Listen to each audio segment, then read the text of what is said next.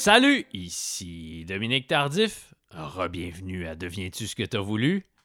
Merci d'avoir été aussi nombreux au rendez-vous la semaine dernière pour le premier épisode de cette quatrième saison. Ça me rend très heureux de savoir que vous étiez plusieurs à espérer cette quatrième saison. Le contraire aurait été un peu décevant, je l'avoue. Euh, merci aussi à la merveilleuse équipe du Festival de la radio numérique qui nous a offert un accueil princier le week-end dernier dans le Vieux Elmer. Un merci tout spécial à Chris de la microbrasserie, le cinquième baron, pour la chaleur avec laquelle il m'a materné tout au long de la journée. Et puis merci aussi bien sûr à tous ceux et celles qui étaient là pour assister à mon entretien avec Xavier Caféine, un entretien qui s'est magnifiquement déroulé. On se fera bien sûr un plaisir de vous le faire entendre quelque part, bientôt, au cours des prochaines semaines. Mon invité aujourd'hui, il suffit de prononcer les quatre premières lettres de son prénom pour que tout le Québec sache de qui on parle. Mon invité aujourd'hui, c'est Véro, Véronique Cloutier. Oui, j'avoue que je suis encore un peu étonné que Véronique Cloutier ait accepté mon invitation, mais je m'en réjouis parce que Véro, ben, c'est sans doute le cas pour plusieurs d'entre vous. Elle fait partie de ma vie depuis très longtemps. Elle fait partie de ma vie depuis les tout débuts de sa carrière à Musique Plus. Je pense que vous avez compris que Musique Plus a occupé une très grande place dans mon enfance et dans mon adolescence. Véro, elle sera toujours pour moi l'animatrice du Véro Show que je regardais religieusement tous les vendredis. La voici. Elle a la parole impeccable. Véronique Cloutier.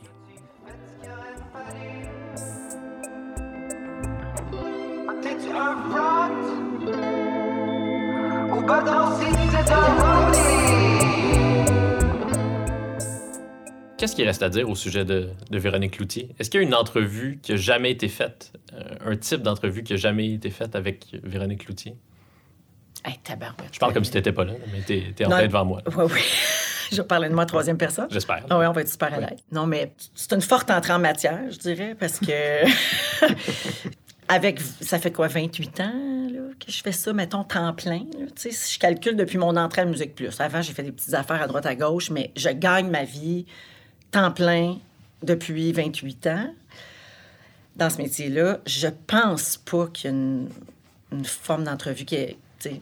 J'ai jamais parlé de politique, mettons. Pas parce que je ne veux pas, ben ouais, je veux pas, mais parce que je m'y connais pas assez, parce que je me suis intéressée sur le tort. Euh, fait que ça, c'est des affaires que, que, je préfère pas aborder. Mais sinon. Il n'y a rien qui n'a pas été couvert. Ouais.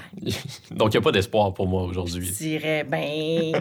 tu sais, je trouve que chaque entrevue revêt un peu le ton puis la personnalité de la personne qui pose les questions. Mm. fait que ça peut être différent d'une entrevue à l'autre. Surtout quand on n'est pas dans un format, mettons, de John Kett, c'est-à-dire une journée où la personne enchaîne les entrevues une à la suite de l'autre. Là, ça finit tout par se ressembler, ça tourne autour du même projet. Là, c'est un peu intemporel ce qu'on fait. je, ne sais pas trop dans quelle direction tu veux aller. Moi non plus. Fait que ça, ben, c'est parfait. fait que ça va te ressembler, puis euh, moi, je vais te suivre, puis tu sais, c'est correct. Il n'y a pas une entrevue pareille, dans le fond. À moins que la personne soit toujours sa cassette, la personne qui répond aux questions qu'est-ce que tu cherches, toi, lorsque tu fais des entrevues? Parce que c'est quand même un aspect assez important de, de ton métier, mine de rien, une mener des entrevues. Une connexion. Une connexion. Une confiance. Mmh. Je veux qu'on sente qu'on passe un bon moment ensemble. Je veux que mon invité, là, je parle quand j'anime, mmh. tu sais, je veux que mon invité se sente en confiance, respecté, admiré même par moment. Ça, généralement, si ça, ça se passe, je me sens bien. Cela dit, ça ne veut pas dire qu'on va être complaisant on peut être dans le respect puis euh, dans l'admiration, mais aller dans des zones un peu plus euh, délicates. sais, Je l'ai fait plus récemment, mettons, dans, dans un projet comme L'ombre et la lumière. Ben oui. Où j'étais vraiment euh, dans des zones archi délicates, intimes, personnelles. sais, on est dans l'ego, on est dans, dans l'orgueil, dans l'échec, dans la déception aller chez Michel Goyette puis lui dire euh, c'est comment de, ne plus être populaire du tout puis de ne plus te faire appeler quand même, c'est délicat. C'est très délicat. Ben, c'est pour ça que je te parle de confiance, je te parle de, connexion, d'un rapport euh, bien établi avec la personne. Puis je pense que, tu sais, il y a toujours des exceptions. Là. Il y a sûrement des gens, là, si t'enquêtais sur moi, il y a peut-être deux, trois personnes qui diraient Ah non, moi, je l'ai euh, j'ai pas aimé ça quand elle m'a interviewé. Mais en général, je dirais que j'ai ce ce lien-là avec les gens. C'est une de mes forces qui me sert dans mon métier. J'entre vite en relation avec les gens. C'est comme ça qu'on établit euh, la connexion rapidement? Je pense que oui, mais ça marche à deux, cela dit. Mm. Je peux pas le faire toute seule. Ça prend quelqu'un qui veut à l'autre bout. Mais oui, c'est comme ça que qu'on entre euh, en relation rapidement puis qu'on établit un lien. C'est comme, regarde, je suis avec toi, je te regarde dans les yeux, je te parle, je suis contente d'être là. Tu sais, je donne. Je suis pas comme juste en mode euh, robot, là. C'est c'est ce que tu as dit quand tu es entré dans le studio euh, tantôt. Tu as dit je suis- je suis toute là, je suis prête, euh, on y va. Oui, c'est ça. Parce que là, je suis arrivée en retard. Je suis arrivée juste sur une, je suis arrivée sur une gosse, comme on dit. Puis là, je voulais pas que tu aies l'impression que, comme on se connaît pas, J'étais tellement en colère. Si on... Ah, je suis désolée. Mais tu sais, si on se connaissait déjà, j'aurais pas eu besoin de le préciser parce que tu l'aurais su que mon retard ne changeait en rien ma disponibilité et mon envie d'être ici. Mais comme on se connaît pas, puis que peut-être que tu as déjà rencontré des genres de divas un peu compliqués là, que, qui traînent euh, le, le poids de la journée partout où ils et elles vont, je préférais le, le préciser d'entrée de jeu. Euh, non, je n'étais pas en train de présumer que, que tu regrettais d'avoir accepté mon invitation. La vie, c'est souvent un jeu de présomption. Fait que moi, je prends plus de chance. Malheureusement. Mais c'est- c'est Mais, difficile. mais si on suit les accords Toltec, on n'est pas supposé de faire ça. Mais, euh, Les quoi? Les accords Toltec. J'ai aucune idée de quoi tu parles, Tu connais pas les accords Toltec? Non. OK. C'est des principes. Je n'ai pas toute, toute- toute la genèse de ça, là, mais je connais bien euh, mes accords Toltec. Ce sont de grands principes selon lesquels on devrait vivre. tu les connais vraiment pas, là? Uh-huh. Je connais rien. Je, prends- je vais prendre des notes. OK. Je ne vais pas me tromper. Il y en a quatre. Mm-hmm. Il y a ne rien prendre personnel. OK. ne rien présumer, toujours faire de son mieux et avoir la parole impeccable. Hmm. Essaye de vivre une journée complète en respectant les quatre. C'est impossible. C'est pas mal impossible. Mais euh, avoir la parole impeccable, euh, je suis pas sûr de comprendre ce que ça veut dire, mais ne rien présumer, ça, c'est vraiment difficile à, à déconstruire parce qu'on est toujours en train de... On est toujours en train... Tout cas, je vais parler pour moi. Ouais. Je suis toujours en train de penser à ce que les autres présument, pensent de moi, que j'ai dit telle chose, cette personne-là doit me détester. Absolument. Oui. Est-ce que tu es comme ça, toi? Oui. J'essaie de, de l'être de moins en moins. Je travaille mes accords Toltec. la parole impeccable, c'est pas compliqué. C'est faut jamais parler en mal de personne. Mais pourtant, il y a... On n'est pas dans le métier pour ça. Oui, c'est ça. C'est un des plus grands plaisirs de la vie, quand même, la médisance, non? Oui. Ben, ouais, malheureusement. Mais en vieillissant, je pense qu'il faut le pratiquer en, en périmètre un peu contrôlé. Il faut faire attention à ce qu'on dit, devant qui. tout Ah oui, c'est ça. Ben, faut pas médire avec le premier venu. Ça, je me méfie des gens qui, sur un plateau ou dans un contexte là, où il y a comme 122 personnes autour d'eux, vont se mettre à parler en mal de la personne avec qui ils ont travaillé la semaine dernière. Oui. Parce que là, tu te dis, il va dire la même chose Ben, à mon sujet la semaine prochain. d'après. Exactement. C'est en plein ça. Mais ça, c'est toutes des affaires qu'on apprend en vieillissant aussi. là. Moi, je, je suis une dame vieillissante. Fait que j'apprends de ça. Mais oui, j'essaie de moins présumer avec le temps. Mais c'est vraiment pas facile. Ce sont qui les personnes choyées avec qui tu te permets de, de médire désormais? Ben, mon époux d'abord. Uh-huh. Puis euh, mes collègues proches, proches, proches, là. les gens que je côtoie au quotidien. Puis encore là, tu sais, on a le droit, là. C'est parce que c'est comme une utopie, là, de penser qu'on parlera plus jamais contre personne. Tu sais, je me méfie aussi des gens qui n'aiment qui aiment tout le monde. Qui- des gens qui sont réellement détestables puis qui méritent qu'on le dise. Oui, exactement. Parfois, il faut nuancer. Parce que des fois, on a une mauvaise expérience ensemble.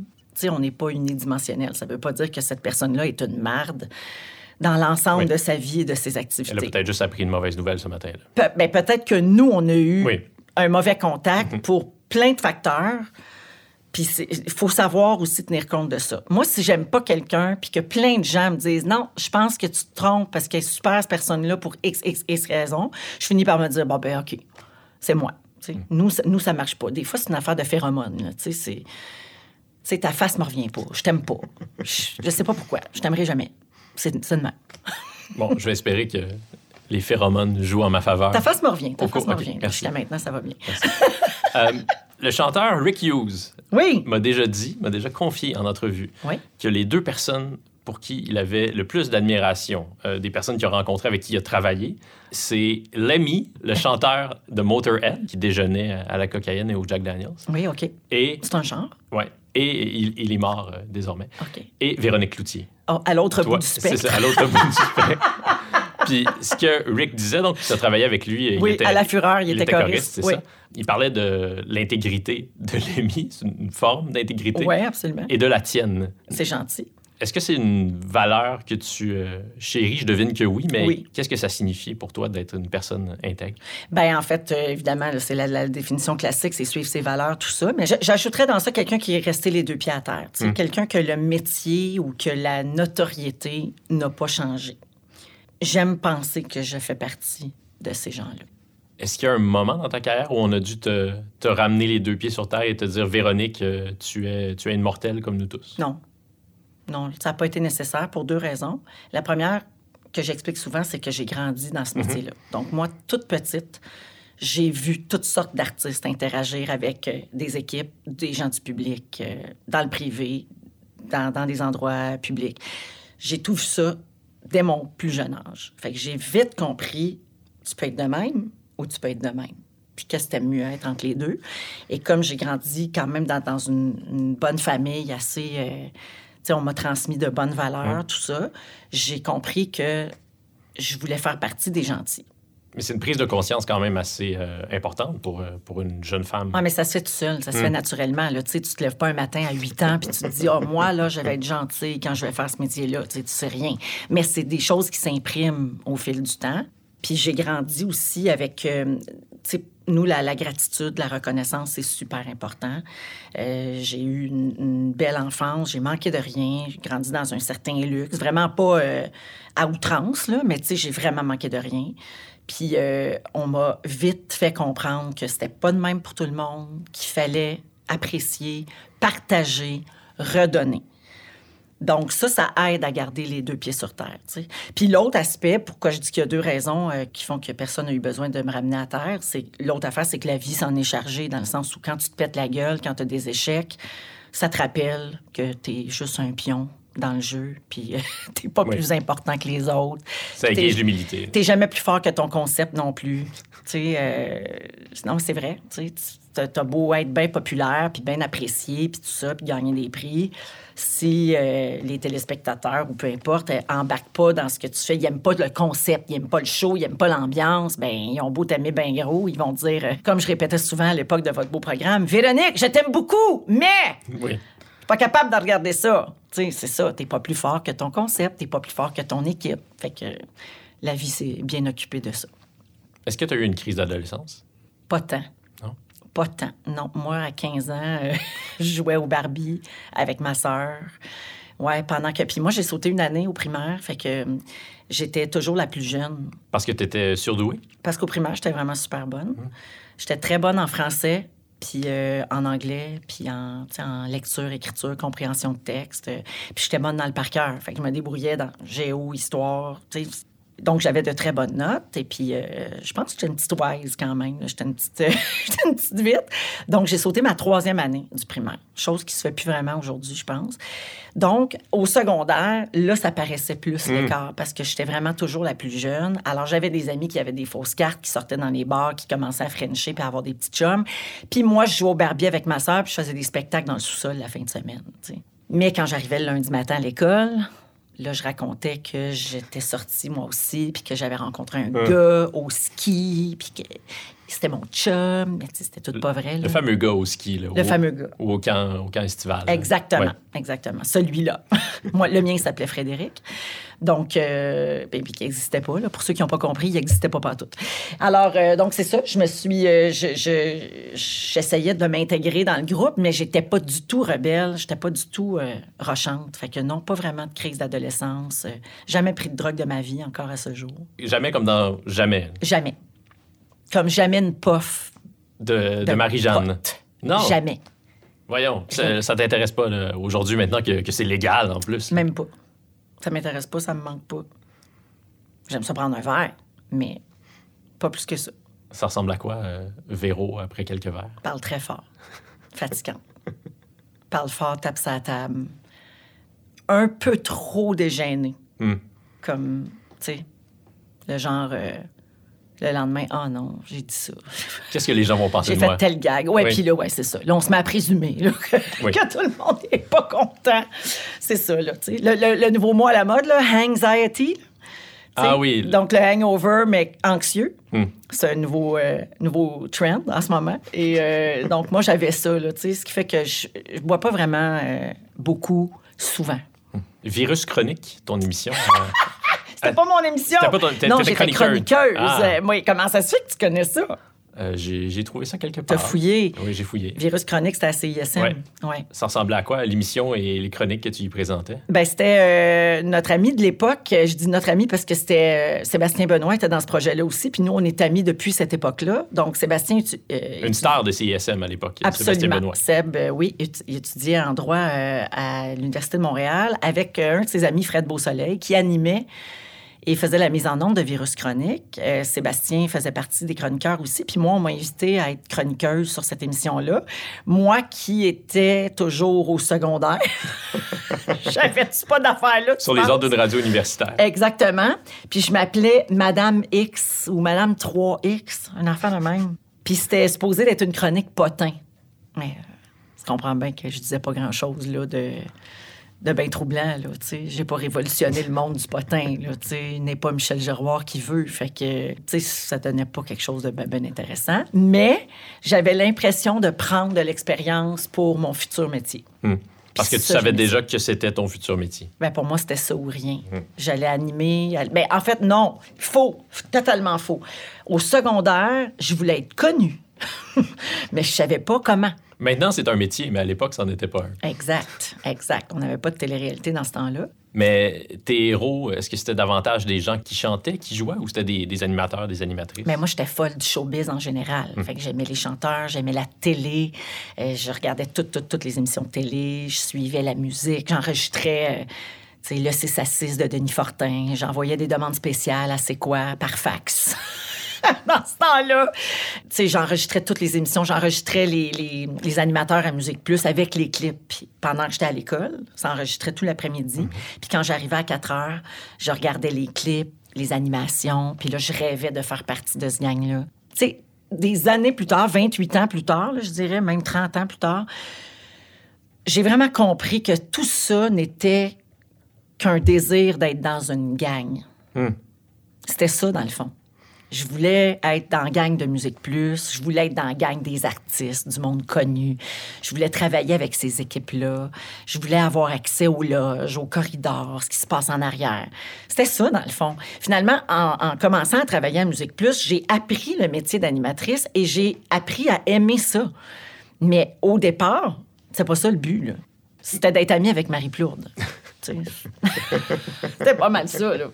C'est vrai que- qu'elle avait l'air cool. Elle a encore l'air très cool. Absolument. La conseillère municipale, euh, Oui. Marie Plourde. Exact. Mais tu l'as déjà dit, là, ça en entrevue, puis ça, ça m'étonne toujours parce qu'en même temps, il y, a, il y a bien des gens qui ont vécu ça, qui ont voulu euh, devenir comédien, chanteur pour être dans la télé, pour Ouais. faire partie de la gang, parce que ce monde-là leur apparaissait inaccessible. Ils voulaient percer le mystère de ce milieu-là. Mais ce milieu-là, il n'était pas mystérieux pour toi parce que tu es né dans ce milieu-là. Comment t'expliques qu'il te fascinait autant alors que tu étais au cœur du milieu? C'est tout ce que je connaissais. Je pense que c'est ça. Tu sais, je me suis souvent posé la question est-ce que j'aurais fait ça si mes parents avaient fait un autre métier complètement? Je ne saurais jamais. Mais peut-être que oui. Peut-être que j'aurais peut-être pas percé, là, tu sais, je me serais peut-être pas rendue. Mais ma fascination pour le milieu artistique aurait été la même, assurément. Mais j'étais pareil comme les autres filles de mon âge. J'avais des posters sur les murs. euh, tu sais, j'avais, j'achetais religieusement mon fille d'aujourd'hui avec mon grand rêve, c'est-à-dire être sur la page couverture, rêve que j'ai réalisé quand je chantais à Musique Plus. tu sais, c'était ça là, pour moi. Mais il y en a qui décrochent puis qui découvrent d'autres passions puis qui passent à autre chose. Euh, Il y en a aussi qui décrochent pas, mais qui n'ont pas les mêmes opportunités que moi. J'en suis bien consciente. Moi, j'ai juste jamais décroché, puis j'ai poursuivi euh, sur ce chemin-là. Sauf que la différence, c'est que Mario Pelchat, tu l'avais déjà rencontré, toi. Ouais, ouais. Il venait chez nous. Puis je capotais, tu sais, parce que j'étais en amour avec, là, quand j'avais 13 ans. Quand il est revenu, là, tu sais, à un moment donné, là, il avait son veston crème avec euh, des, Ouais. des espèces de réglisses noires, là, ses épaules. C'est l'époque euh, rouge couleur passion. Exactement. Puis à la 10, il avait chanté le medley des 10 chansons Oui. de l'année. Oh, ça, c'était bon. Ça, c'était hot. Parce que dans ce temps-là, il y avait comme l'espèce d'artiste montant, là, le, Ouais. le next best thing. C'était lui ou elle qui chantait le medley des 10 chansons de l'année à la disque. Ils ont arrêté de faire ça. Ils n'auraient jamais dû arrêter ça. Puis, là, il avait fait ça là, cette année-là, puis moi, je capotais. Là. Il y avait comme un coq, tu sais, il avait les cheveux un peu longs en avant, puis il y avait un coq au spray, là, qui tenait au spray net. Il était tellement beau, là. il chantait tellement bien, puis moi, je le connaissais, tu sais.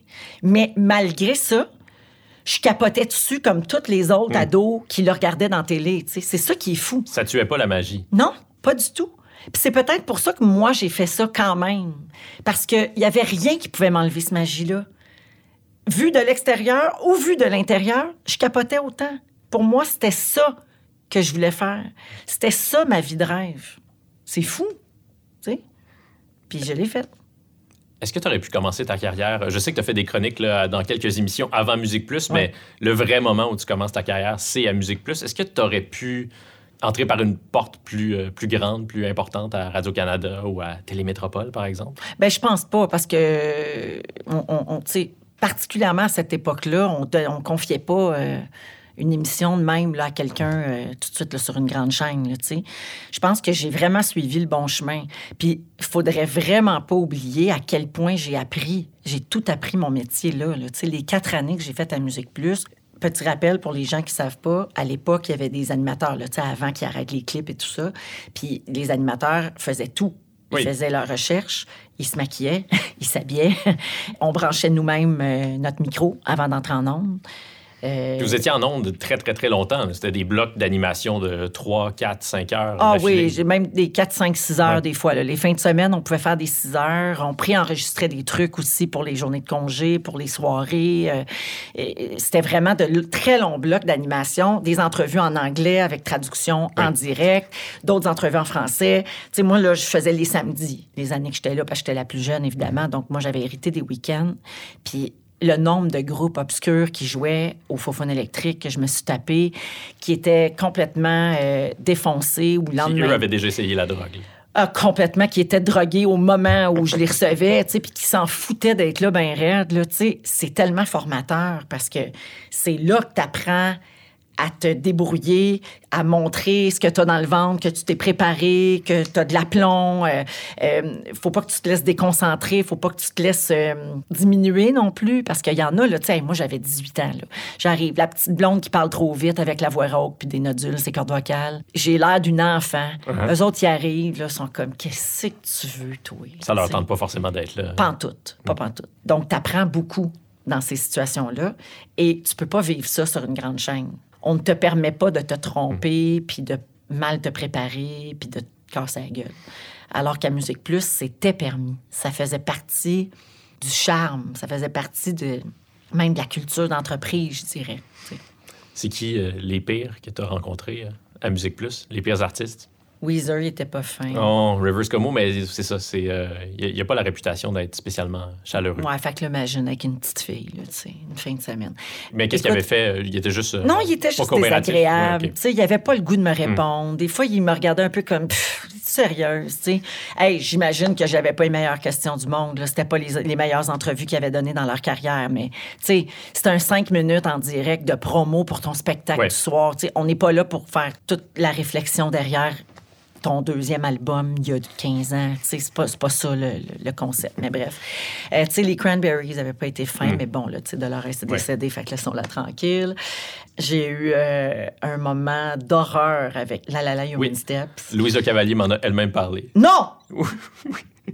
Elle s'en souvient? Mais est-ce que Je ça se- mourir. Est-ce que ça se peut que vous l'ayez. euh, Il y avait ça- Louise puis il y avait Édouard Locke. Oui, Les c'est deux ça. étaient là. Mais est-ce que ça se peut que ça a été diffusé à- aux enfants de la télé ou que tu l'as évoqué dans une entrevue? J'en ai parlé en entrevue. Oui, c'est ça. C'est Ouais, c'est venu à ses oreilles parce que tu en as parlé en OK, entrevue. je suis encore traumatisée à ce jour. Qu'est-ce qu'elle a dit? Elle Ben, s'en rappelait pas.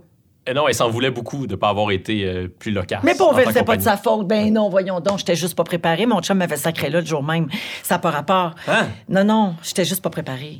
Non, non, non. Mais là, non. de toute façon, quand même, parler de. Moi, j'ai fait, j'ai reçu Louise Le Cavalier à, à ce micro. Oui. Puis euh, je me suis préparé pendant des jours parce que je m'y connais pas en matière de, de danse contemporaine. Donc, Ouais. je voulais pas avoir l'air d'un nono devant elle. Donc, je devine que c'est ça, quand même. C'est une pression là, de faire une entrevue avec une danseuse, déjà. Ben oui, parce que c'est un domaine qu'on maîtrise pas du tout. Je n'ai pas d'expérience et mon chum m'a sacré là le jour même. Fait que là, tu comprends-tu que les conditions sont réunies pour un fiasco. Puis c'est ça qui est arrivé. Un accident de char live à la TV. tu sais. Mais je l'ai jamais revu, je ne veux pas le revoir. Je- sais, il y a des petits traumatismes de même, là, tu sais. Ça, la disque 99, tu sais, pour moi, ça, c'est des gros X, là, dans mon CV. C'est comme... Est-ce que c'est la première fois que tu as animé la disque? Oui, c'est la seule fois. Hmm. Ouais. Je devais retourner à la disque quelques années plus tard, puis euh, j'avais vraiment une- de grosses divergences d'opinion et de vision avec, euh, avec la disque pour le gala Mhm. comme tel. Donc, j'ai cédé ma place, puis c'est Louis-José euh, qui l'a pris, puis ça fait 16 ans qu'il le fait. Fait que c'est une bonne chose. Il est vraiment, euh, il est vraiment dans, Mais dans le bon siège dans ce gala-là. Mon souvenir, c'est que ça n'avait pas été euh, catastrophique. Ben, j'étais, j'étais jeune en 99, mais j'ai un bon souvenir. de Mais J'étais jeune, disque. moi aussi. Oui. Mais quand, quand tu le regardes avec le recul, j'étais bien trop petite pour piloter un Boeing de ce grosseur-là. J'avais 23 ans, 24, 24 ans. J'avais 24 ans. J'étais, puis je, je commençais, je venais juste de sortir de Musique Plus. J'étais à Radio-Canada depuis un an, deux ans. J'étais pas prête, j'étais pas armée, j'avais pas d'équipe avec moi. Pas que les gens qui étaient là étaient pas bons, mais c'est important de trouver ta gang à toi. Les gens qui vont bien t'entourer, qui vont faire le buffer, entre guillemets, entre le diffuseur, Oui. la disque, toi-même. L'ajout de politique. là. Oui, puis dans quoi t'es bon, dans quoi t'es moins bon, qu'est-ce que tu veux faire avec ce gars-là, c'est quoi l'ambiance que tu veux, le ton que tu veux donner? Je j'étais pas prête, j'étais juste pas rendue là, mais c'était un rêve que j'avais d'animer un gala. Puis là on me l'offre. Fait que quand t'es jeune, t'as l'audace, t'as l'insouciance, tu sais, de dire hey c'est pas grave de la merde, j'y vais. Puis tu te rends pas compte que t'es juste pas prêt. Aujourd'hui, avec le recul, je fais comme ben non je refuse des choses dans lesquelles je me sens pas euh, assez ferrée ou tu sais. Mais quand t'es jeune, tu penses pas à ça. Tu dis go. Mais est-ce qu'il y a eu des moments euh, catastrophiques dans ce, ce gala-là ou c'était juste moyen, tu n'étais pas satisfaite de ta performance? Là, tu sais, j'ai un gros malaise avec les colocs. J'ai Hmm. encore de la peine de ça aujourd'hui parce que j'avais voulu faire ma drôle. On m'avait dit, va dans la salle puis parle à des artistes qui sont là, en nomination. Tu vois, aujourd'hui, à 46 ans, je te dirais, ben non, on fait pas ça. Ils sont nerveux, ça leur tente pas, ils sont pas toujours généreux. Puis je parle pas juste de la disque, là, je parle Ouais. les galas en général. Ben non, on fait pas ça sans rien préparer. Mais à 23 ans, 24 ans, tu dis, ben oui, ça va être drôle. En direct à Radio-Canada. Exact. Puis là, j'ai improvisé. Et pour faire ma drôle avec les colocs, j'ai dit, les colocs, on vous sent jusqu'en arrière. je parlais des joints, je parlais Oui. du pot, euh, je parlais pas de leur odeur, de leur hygiène. J'aurais jamais fait ça. Moi, je faisais référence que euh, ça sentait le cannabis, tu sais. Ouais. Personne l'a retenu comme ça, personne l'a compris comme ça. Je pense que j'avais insulté Dédé Fortin. Tu sais, ça m'avait vraiment fait beaucoup de peine. Puis je t'en parle là, puis je suis encore mal. Tu sais, c'est un grand regret que j'ai. Puis ça, c'est des affaires qui se réparent pas. Ça reste. Ça existe quelque part. Mais en même temps, il n'y a plus personne qui pense à ça euh, Ben non. aujourd'hui, à part toi. Mais non, évidemment. je le sais bien, je le sais bien, mais on a toutes nos petites affaires de même. On traîne tous nos petits baluchons avec nos mauvais coups dedans. Est-ce que- ça, ça que- en fait partie. Est-ce que tu fouilles dedans souvent dans, dans ce baluchon-là? Non, j'aime Non? mieux fouiller dans le beau. Moi, Je suis une nostalgique. J'aime revivre mes beaux moments. On s'était pas rendu compte de ça, Véronique, que tu aimais revivre tes beaux moments. Pourquoi tu dis ça? Il y, a, il y a quelques concepts d'émissions que tu as animés où bah, c'est à peu près ça que vous faites. là. Regardons nos vieilles photos, regardons nos vieux extraits d'émissions de télé. C'est vrai que je suis, je suis nostalgique, mais je pense que il y a une grande partie du public qui aime bien la Ben oui. nostalgie aussi. Fait que, ouais. Je le Non. fais pas juste pour moi, là. Non, je- je- je- ça plaît à bien des gens, moi y compris. Ben, Parlons-en des beaux moments à Musique Plus. Euh, c'est lesquels que, que tu retiens, auxquels tu repenses euh, le plus souvent? Ben, je te dirais que mes quatre années au complet, Hmm. C'est un rêve. Tu es tellement émotive dans ton, ta dernière animation. Il y a- Ouais. il y, a Marlène Aflac qui est derrière toi puis qui te sert. C'est super beau. là. Ouais, ouais, ouais, C'est sur YouTube, Ouais. ça. Ouais, je l'ai revu euh, l'année dernière. Je pense qu'il y a quelqu'un qui l'a mis. euh, moi, moi, je, l'ai quelque part dans une boîte dans le Mhm. fond de mon sous-sol, mais je l'avais jamais vraiment revu. Je l'ai revu, puis j'étais super émue de voir ça parce que c'est une vraie émotion profondément ressentie. Je pleurais de laisser mes amis, mais je pleurais aussi euh, la peur de l'inconnu. Je tournais la page sur quelque chose de vraiment important dans ma vie. Tu sais, quand tu es une jeune adulte, là, j'ai été là de 18 à 22 ans. C'est un âge où tu, tu te développes tellement, tu commences à décider quel genre de jeune adulte tu vas être. euh, à qui tu veux ressembler, comment tu veux vivre ta vie, ça va être qui tes amis. euh, c'est vraiment une période charnière dans une vie. Puis moi, je l'ai passée avec les mêmes personnes pendant quatre ans. Je me sentais euh, comme la petite sœur de tout le monde. Donc, je me sentais en sécurité. J'avais toujours l'impression que s'il y avait quelque chose, quelqu'un allait voler à mon secours. Je sentais aussi qu'on me je l'ai dit tantôt, on me permettait de me tromper puis d'apprendre.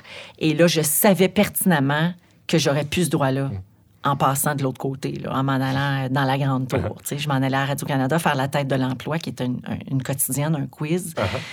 Puis après est arrivée la fureur. Mais donc, c'est tout ça que je pleurais. C'était la camaraderie, c'était on est tous ensemble tout le temps. Je savais que c'était une autre ambiance complètement qui m'attendait à Radio-Canada. Est-ce que c'est arrivé souvent qu'un collègue doive voler à ton secours parce que quelque chose de, de grave ou de potentiellement euh, malaisant allait se produire? Ben, tu sais, pendant les entrevues, je t'ai laissé à moi-même, comme un peu tout le monde, là, mais euh, il y avait toujours quelqu'un pour te dire T'es pas grave, t'as fait ton possible. Hey, c'est correct. Fait que, De toute façon, regarde, on est déjà rendu à la prochaine. là. Tu sais, on a une autre dans deux heures. Fait que c'est pas grave, on enchaîne. C'était ça que, qu'on sentait. Puis euh, pas de compétition. Pour vrai, là, c'était des, des années extraordinaires. Comment est-ce que tu t'y prenais pour devenir meilleur, pour t'améliorer? Est-ce que c'était juste en le faisant ou tu euh, visionnais les cassettes, euh, tu prenais des notes? Ben, c'est pas clair, mais spontanément, le- ce qui m'est venu en tête pendant ta question, c'est ma mère enregistrait Hmm. mes blocs d'animation. Donc, je pense que je les regardais un peu. Puis, je devais m'améliorer comme ça. Mais on était encadrés aussi. Là. On avait un patron, euh, les qui était Benoît Vanas à l'époque. Puis, euh, à chaque semaine, on avait des rencontres, des réunions avec Benoît. Il nous faisait un retour sur euh, nos entrevues de la semaine, ce qui était bon, ce qui était moins bon. Il nous aidait à nous préparer pour ce qui s'en venait dans la semaine suivante. Euh, il, il nous faisait vraiment du coaching. Donc, je pense que ça, ça m'a aidé vraiment beaucoup. Puis euh, l'expérience, à force d'en faire, c'est ça la force de Musique Plus, c'est tous les jours, tout le temps, plusieurs heures. Fait que veut, veut pas, ça rentre vite. C'est pas comme quelqu'un qui fait une demi-heure par semaine ou une heure par semaine. C'est sûr que tu apprends moins vite. C'est pareil comme un cours de violon puis un cours de patin. là. Plus t'en fais, plus tu vas devenir bon vite. C'était exactement ça le principe là-bas. À quel moment est-ce que tu es devenu Véro? Aïe, aïe. Je sais pas. À fureur, je pense. Ouais, mais pourtant, le- le- ton émission à Musique Plus, ça s'appelait Le Véro Show. Ah oui, c'est vrai. Mais quand même, ça s'est cristallisé. là. Ça doit Maintenant, aujourd'hui, on dit Véro, puis évidemment, comme, comme Céline, tout le monde sait Ouais. de qui il est question. oui, merci. C'est quand même une belle euh, comparaison. Ben, il y en a peu au Québec des, euh, des personnalités publiques qui, euh, qu'on reconnaît comme ça, avec Ouais. leur seul prénom. C'est un, immense privilège. Uh-huh. Oui. C'est un signe de proximité euh, extrême. Tu Ça penses- me fait plaisir. Puis tu penses que c'est autour de la fureur, donc, que ça s'est cristallisé, oui. ça? Oui, oui, parce que La Fureur, euh, ben, d'abord, c'était super populaire. Puis c'était très. euh, écoute, ça ratissait large, là, parce que après l'émission, j'ai souvent raconté, je signais des couches, tu sais, des cache-couches. Euh, Il y avait des bébés dans, la, dans le public, puis il y avait des grands-parents. Fait que ça ratissait tellement large, je pense que c'est là que je suis devenue Véro, la sœur, la belle-sœur, l'amie, la bru, la nièce, la filleule, la voisine. Puis euh, je le dis euh, vraiment là, en toute humilité, mais c'est parce que c'est des choses qu'on m'a dit tellement souvent. Puis je le prends comme un cadeau. Tu sais, je suis pas assis là-dessus pantoute, là. Quand tu es passé à Radio-Canada, donc quand tu quittes euh, Musique Plus pour aller animer La tête de l'emploi, là, moi, très franchement, Véronique, mon souvenir, c'est que j'étais évidemment un très grand fan de Musique Plus, un fan de Véronique Mais Cloutier. là, toi, tu devais être petit, là. T'as quel âge? Euh, j'ai 35 ans, donc à ce moment-là, j'avais euh, quoi, peut-être euh, 11, 12 ans? Ah, ouais, 13 ans, c'est c'est ça? ça? Ouais. Donc, je, je regardais religieusement Le cimetière des CD, Le Véro Show. Puis là, tu passes à Radio-Canada, puis tu animes un quiz, La tête de l'emploi, qui était un peu, comment dire, qui- qui- que tu animais avec brio. Ben, t'as pas besoin de Mais qui était un peu beige, disons. Très beige. Toi, est-ce que Et dans le décor, et Oui. dans l'ambiance. est-ce que c'était un compromis que tu faisais en disant je vais prendre l'expérience à Radio-Canada, je vais avoir un pied dans la grande tour, puis j'animerai une émission qui m'intéresse plus plus tard? J'étais pas assez stratégique pour ça. Moi, je voulais faire de la TV. Je voulais parler au plus grand nombre de gens possible. Je voulais progresser dans mon métier. Mais pour moi, là, c'était de shit, la tête de l'emploi. tu comprends?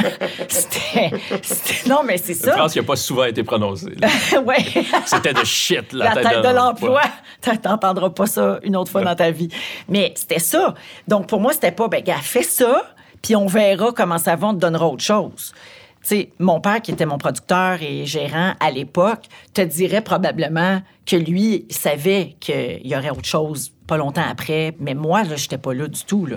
Moi, c'était Ah, wow, je vais être à Radio-Canada tous les soirs à l'heure du souper. C'est donc bien malade.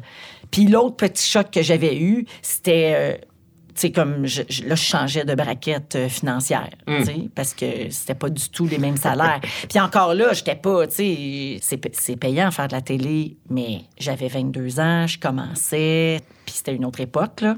Fait que c'était pas des salaires faramineux, mais moi, comparativement à ce que j'avais connu, j'en revenais pas, là. Fait que c'était plus ça, mon affaire. C'était, wow, je vais être à Radio-Canada, puis je vais avoir plus de codes d'écoute, puis là, je vais devenir plus connu. Oublie jamais l'objectif de départ. On ne perd jamais de vue l'objectif. Ouais, exact. À quel moment est-ce que, je te pose une variation sur ma question de tantôt, à quel moment tu as compris que la fureur, ça se passait puis que c'était vraiment euh, de shit? Parce que ça aussi, c'était quand même une sorte de, de pari, c'est un concept français. Vous auriez pu vous planter avec euh, Oui. cette émission-là. Oui. Comme avec toutes les émissions, il y a Oui. toujours un risque. Il y a toujours un risque, mais euh, c'était une émission qui avait quand même fait ses preuves là, euh, en France. Cela dit, c'est vrai que c'est pas une garantie non plus. là.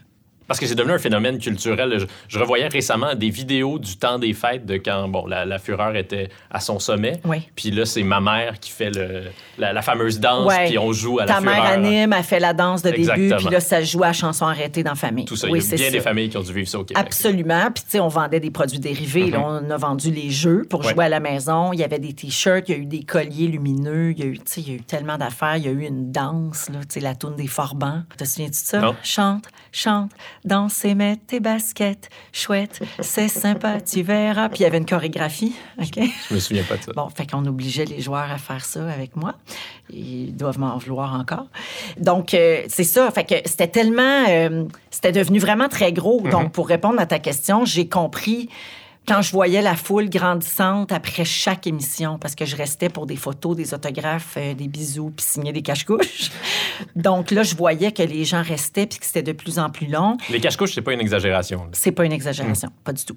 Puis quand on a euh, commencé à sortir l'émission du Studio 42, donc quelque part à l'année 2 ou 3, là, on a fait le stade du Parc Jarry, on a fait le Colisée, on a fait le Centre national des arts à Ottawa, on a fait le Centre Molson à l'époque, euh, deux fois, le Centre Pierre Charbonneau. Quand on s'est mis à sortir l'émission, là, j'ai compris. Tu sais, quand j'ai vu, par exemple, le stade du Parc Jarry, il y avait 10 000 personnes toutes habillées en blanc qui avaient écouté la consigne de s'habiller en blanc, puis qui étaient comme, ils dansaient les mains dans les airs, tout ça, j'étais comme, OK, il se passe quelque chose avec ça.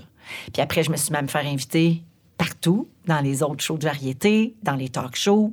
On m'a offert des contrats de publicité, puis là, j'ai fait, ah, OK, là, ça se passe. C'est là que j'ai compris. C'est dans ces années-là. Est-ce que tu arrivais à, à le savourer à ce moment-là? Ben oui, complètement. Comment ne pas? Il y a- y des gens qui sont fun. par la crainte que ça se termine euh, dans la seconde d'après. Non, j'étais plus dans gratitude. Je te l'ai dit, j'ai été élevée comme ça. J'étais dans gratitude. Je me disais, regarde, on va le prendre le temps que ça passe. Puis encore là, pas stratégique, pas plan de carrière vraiment. Tu sais, je sais que je passe toujours pour une supra ambitieuse aux yeux de tout le monde parce que je travaille beaucoup depuis longtemps. Mais c'est de la chance, c'est des opportunités, c'est de la passion. Puis oui, c'est du travail, mais c'est pas. euh, Il y a comme pas un plan ou une stratégie, tu sais. À ce moment-là, j'étais là, je savais pas qu'est-ce qu'il y avait après. C'était pas important. On verra rendu là. J'ai dû lâcher prise, moi, sur, ce sur quoi j'ai pas le contrôle. La peur de l'inconnu qui t'habitait en, en quittant Musique Plus, est-ce que c'était une peur de. Ben, la peur du changement, de changer de gang, de se retrouver dans un nouveau lieu, ou une peur que, que ça puisse se terminer, que ta carrière, ce, ce n'ait été que Musique Plus? Pas du tout. C'était une peur. Je vais, en fait, c'était je vais-tu aimer mes nouveaux amis? Hmm. Parce que c'est tellement important pour moi, la gang, l'entourage, le groupe duquel je fais partie. Donc là, je quittais des collègues que j'adorais, avec qui j'avais du fun tous les jours. Puis là, je me demandais, là, ça va-tu être bien euh, fonctionnaire, euh, comme, euh, tu sais, c'est quand même la télé d'État, Ouais. là, tu sais. Fait que je me disais, tu sais, j'avais entendu des histoires, genre, Ah, tu vas voir, là, il y a la pause technique, puis là, il faut tout arrêter parce que ça prend la pause. Puis t'as pas le droit d'aller te chercher ton verre d'eau parce qu'il y a quelqu'un d'assigné à ça, puis tu vas avoir un grief. tu sais, je m'étais fait raconter des affaires de même juste pour me faire peur, dans le fond, là, juste parce que c'était du patinage. Puis finalement, c'était pas de même pantoute, puis j'ai adoré tout de suite les gens avec qui j'ai travaillé, tu sais. Ben, j'allais dire, dans ce temps-là, mais il y en a, y en a avec qui je travaille encore. Récemment, j'ai travaillé avec des caméramans qui étaient sur la tête de l'emploi. C'est fou pareil. Fait que je les ai aimés tout de suite. Ils m'ont accueilli. Puis encore là, j'ai retrouvé le sentiment parce que j'étais toujours la plus petite partout où j'allais, la plus jeune. Donc encore là, la petite sœur de qui tout le monde veut prendre soin. J'ai vite retrouvé cette ambiance-là. Fait que c'était ça ma peur en partant de Musique Plus. Ça, puis vais-je pouvoir rester moi-même? Est-ce qu'à Radio-Canada, on va me demander de mieux parler, de faire attention à mon sens de l'humour? à mon- J'avais peur de ça. Il a fallu que je m'adapte. Tu sais, à la tête de l'emploi, une fois, euh, il y a une ce tape-là n'existe pas, malheureusement, ces images-là n'existent pas, mais il y a une, une concurrente là, qui s'appelait Gisèle, qui avait... Parce qu'il fallait euh, deviner l'emploi des, des concurrents. C'est ça le concept? il y avait six personnes qui représentaient chacune un métier, puis il y avait deux concurrents Oui. qui jouaient, puis qui devaient deviner qui fait quel métier. qui le plombier? Il y avait des questions, puis il y avait aussi une ronde de, de sketch. Puis il y avait le comédien Martin Roux qui était là avec moi. Puis là, lui, mettons, c'était OK, c'était le sketch. euh, Tout ça mettons, me revient. Gérard, j'aimerais que vous alliez faire le sketch du plombier. Fait que là, il allait faire le sketch du plombier, puis là, il fallait qu'il montre s'il savait c'était quoi Ouais. être plombier. Là, on se rendait compte, soit ici, si Soyez bon, pas. soyez pas bon. Ouais. Mon Dieu, c'était terriblement stressant. Et euh, un suspense de fou. Je suis sur le bout de ma chaise. Complètement enlevant. Et donc, une fois, il y avait une, une concurrente qui devait deviner les métiers, puis les gens qui jouaient gagnaient des sous. Puis là, euh, elle avait gagné 800 dollars. C'était pas le gros lot, genre de 2000, mais c'était 800 pièces, quand même mieux que rien. Et Ouais. moi, je lui avais dit, dans toute ma spontanéité euh, musique plusienne, j'avais dit, mais Gisèle, 800 dollars, c'est quand même mieux qu'une claque sur la gueule. OK, ouais. Tu sais, en prononçant bien, Oui. mais en disant quand même quelque chose que j'aurais pas Tu dû l'as dire dit à en mes- Radio-Canada, mais c'est ça. Une expression qui n'était pas très Radio-Canada. Exact. Et ça, c'était très Musique Plus comme attitude. Tu sais, à Musique Plus, au combat des clips, un soir, un vendredi soir, ça votait pas beaucoup. Il y avait peu de votes qui entraient. On voyait les chiffres comparativement aux autres semaines, puis on était déçus. On était comme, voyons, ça vote pas, tu sais. Alors, j'étais revenue en ondes, puis j'avais dit, mais allez-vous voter, public de merde! Mais ça, c'est vraiment pas une des pires choses qui a été dite à Musique Plus. là. ben non, ça, c'est sûr. Il y en a eu des pires que ça, mais c'était pas moi. Donc, euh, lorsque tu as prononcé cette phrase-là devant Ouais. Gisèle, est-ce qu'il y a un patron qui te passe un coup de fil? Ben, on m'a dit après, euh, ha ha ha, mais non, Refais fais pas ça, ça. ouais. Puis ils sont allés en montage, puis ils l'ont enlevé. Ah, Ouais. Alors qu'un un, quiz quotidien, tu fais pas de montage là-dedans. là, Ouais. tu sais. Mais là, ils- cette fois-là, ils ont pris cinq minutes puis sont allés l'enlever. Comment est-ce que vous avez convaincu euh, Céline Dion de participer euh, à La Fureur en 2002? Parce qu'à ce moment-là, Céline Dion, ben, c'est encore euh, une icône, là, mais à ce moment-là, elle est au sommet de, de sa carrière. C'est euh, Ouais. après l'apparition de Let's Talk About Love. ouais, c'était le lancement de l'album A New Day. Oui, l'album suivant. Exactement. Puis, euh, ben, en fait, euh, ben, mon père et René Angélil ont été amis presque toute leur vie, pendant plus de 40 ans. Et donc, euh, à l'époque, c'était avant tout, tout, là. Ouais. Donc, à l'époque, euh, ben, ils étaient super proches, puis La Fureur était vraiment très populaire. Donc, ils ont eu l'idée ensemble, je crois, de faire un gros lancement au centre Molson à l'époque, qui est, qui est devenu le Centre Bell. C'était événementiel, c'était énorme, c'était le Centre Bell, plein de monde, euh, à la télé d'État. Puis à l'époque, euh, René était pas... euh, il était pas tant proche de l'Empire, là, tu sais. C'était pas TVA, ouais. Ouais, c'était pas l'Empire tel qu'on le connaît Oui. euh, aujourd'hui, tel qu'on l'a connu après. Euh, donc, il préférait... euh, il était encore pas mal freelance, entre guillemets, là, tu sais. C'est-à-dire qu'il René faisait ce qu'il voulait, où il voulait, avec qui il voulait. Donc, euh, on avait eu l'énorme chance qu'il nous confie le lancement de l'album A New Day. Puis c'est dans mes plus beaux moments professionnels à vie. Puis toi, Céline, est-ce que tu la connaissais bien à ce moment-là? Ben, je- tu sais, je connais Céline, je connaissais, ouais. Céline un peu, mais pas tant que ça. Parce que moi, j'avais déjà ma vie de jeune adulte. Donc, tu sais, genre, je suivais plus mes parents en vacances avec eux autres. euh, tu sais, donc, je l'ai moins côtoyé. Parce que ton père et René étaient amis à ce point-là. Ah ben oui, ben oui, ben oui. Vraiment, vraiment très, très, très, très proche, là, comme des frères. Ma sœur a plus connu Céline euh, parce que ma sœur est très, très proche d'Anne-Marie Angéline, Hmm. la fille de René, la femme de Marc Dupré. Ils ont grandi ensemble, euh, sont nés euh, pratiquement en même temps. Donc ma sœur, elle était plus jeune, elle allait beaucoup passer des week-ends euh, chez Anne-Marie, donc chez Céline et René. Uh-huh. Donc elle a été plus proche d'elle à une certaine époque que moi. Donc, c'est un de tes plus beaux moments en carrière parce que. C'était grandiose. C'était extraordinaire. Euh, C'était. C'est de pouvoir vivre ce moment-là là, où je présente Céline, puis la foule qui crie. Tu sais, moi qui ai rêvé de faire ce métier-là toute ma vie. Puis mon premier rêve, c'était d'être chanteuse. Puis tu comprends bien que ça n'arrivera jamais. Là. Je, je, tu sais, je remplirai jamais le Centre Bell comme chanteuse. Mais t'es pas Donc- une mauvaise chanteuse, quand même. Je suis pas une bonne chanteuse, mais tu sais, je me débrouille dans un meilleure que Guy contexte... Lepage. C'est toi qui le dis, merci, mais Ce qui n'est pas dire grand-chose. hein. ça veut rien dire. Mais, mais tu sais, je me débrouille dans un contexte de variété. Bref, c'est le plus près euh, que je vais me rendre là, de chanter au Centre Bell, tu comprends? Fait que c'était ça, là. C'était vivre le rêve de la vedette de la chanson par procuration. C'était dans mon émission, fait qu'il y avait une fierté immense qui venait avec ça. Les gens étaient là pour toi aussi. là. Les gens étaient là pour Céline, mais étaient là grâce au phénomène de la fureur. Ouais, mais les gens, pour cet épisode-là, les gens étaient vraiment là pour Céline. là. Il n'y a aucune question là-dessus. Puis Céline était, je sais pas, elle avait l'air contente d'être là, elle était généreuse. Puis tu sais que cette émission-là s'est faite dans un contexte horrible. là. Il y avait une grève des assistants à réalisation et des régisseurs. Euh, mais comme on tournait le show en extérieur, on n'était pas à Radio-Canada même, on l'a fait quand même, malheureusement, parce qu'on ne pouvait pas là, changer la date, les billets, c'était vraiment trop On complexe. que Céline Dion, ça sort en même temps partout dans le monde. Ben, c'est ça l'affaire. Donc, euh, on ne pouvait pas rien toucher. Alors, on l'a décidé de le faire quand même. Mais c'était particulier comme contexte. Là, c'était des cadres qui nous donnaient les cues à Céline et moi. Puis euh, c'était des cadres euh, qui étaient euh, en coulisses pour gérer les numéros. OK, tu vas là, tu entres à court, tu sors à jardin, tu vas entrer par la passerelle. Après ça, tu vas aller dans le public. Puis Céline est tellement professionnelle qu'elle était comme Hey, champion, c'est pas grave, suis-moi, ça va bien aller. fait que tu avais le pauvre comptable. Céline genre, faisait sa propre régie. oui, exactement, qui était comme OK, Celle, je te suis, pas de problème. C'était un contexte vraiment spécial. Puis moi, j'étais triste aussi parce qu'il y avait mes collègues qui étaient en grève, puis qui étaient dans l'assistance, puis qui regardaient le show, puis qui étaient comme, ben moi, je le fais pas à cause de la grève, mais tu sais.